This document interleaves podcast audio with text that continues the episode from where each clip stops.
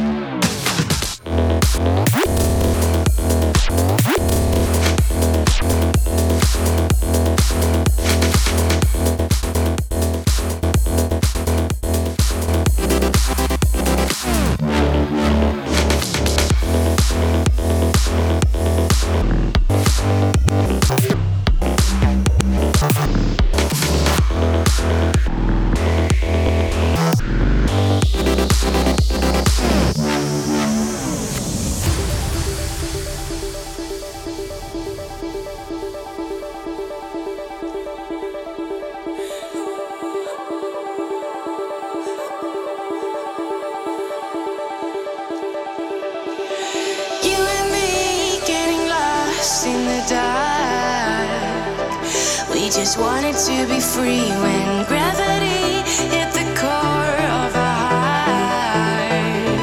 hearts. Yeah, everything's done.